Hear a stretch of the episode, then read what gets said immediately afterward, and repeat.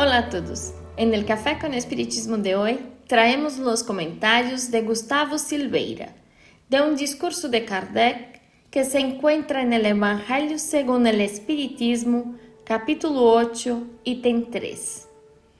En el capítulo 8, Kardec dedicará a estudiar el discurso de Jesús. Bienaventurados los puros de corazón, porque ellos verán a Dios.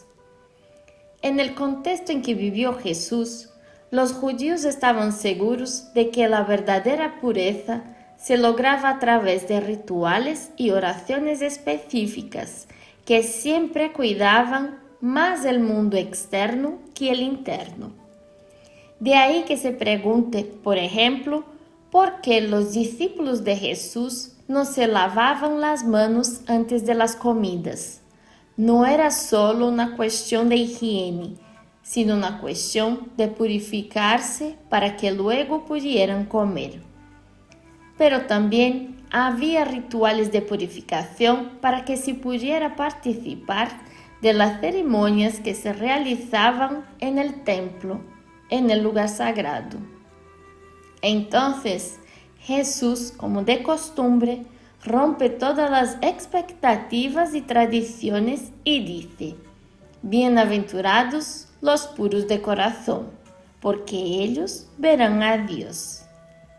Sobre esto, Kardec dirá algo muy interesante en el ítem 3 del capítulo 8. Dice, la pureza de corazón es inseparable de la sencillez y de la humildad exclui toda a ideia de egoísmo e orgulho.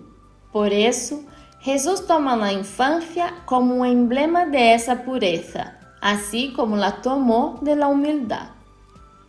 Por lo tanto, aqui Kardec cria um vínculo muito forte entre a sencillez e a humildade e a pureza de coração.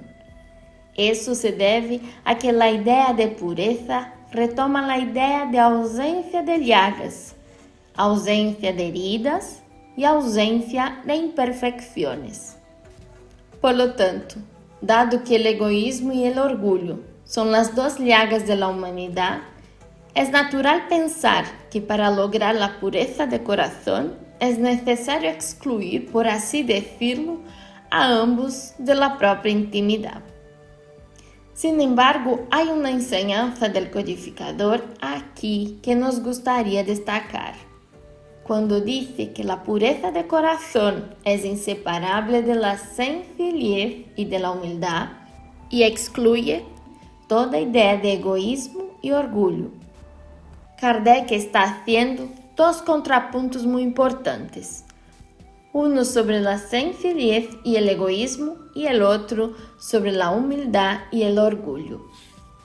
Quizás este último ya se habla mucho, porque es natural pensar que los humildes no son orgullosos y viceversa.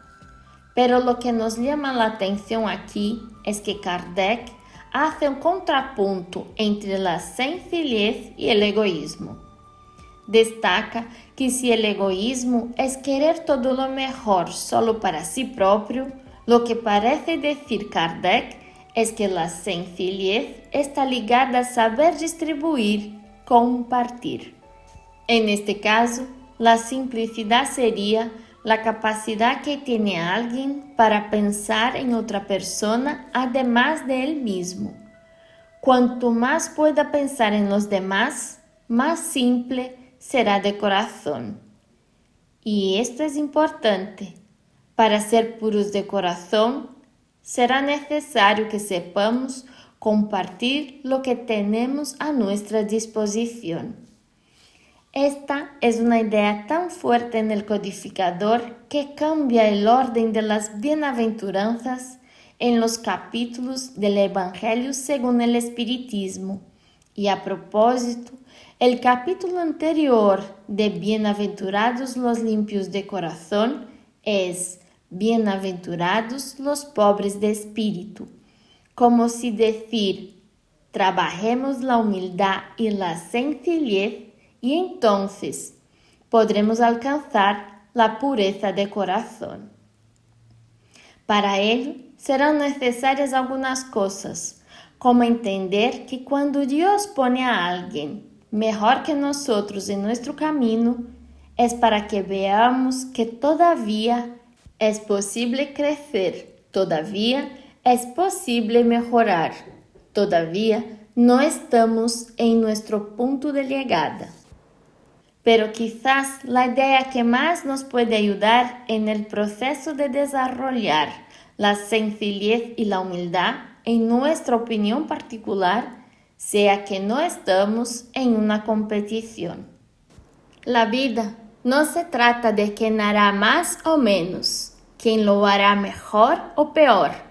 No se trata de competir con otros, en apostar por quien puede hacer más. La vida se trata de cuánto logramos crecer en convivencia. Se trata de cómo logramos lidiar con las situaciones para que salgamos de ellas siempre mejores.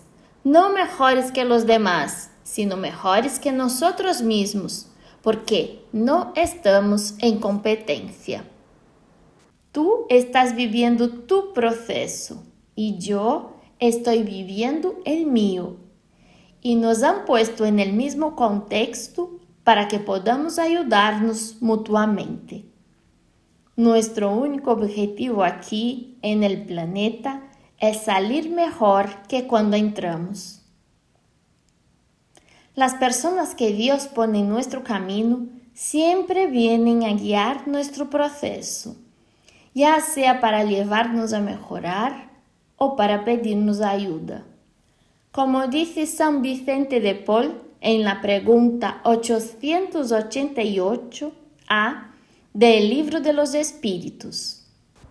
Nunca olvidéis que el espíritu, sea cual sea el grado de adelanto y su situación, reencarnado o en la erraticidad, se encuentra siempre entre un superior que lo guía y perfecciona y un inferior para con el cual tiene que cumplir esos mismos deberes. Mucha paz a todos y hasta el próximo episodio de Café con Espiritismo.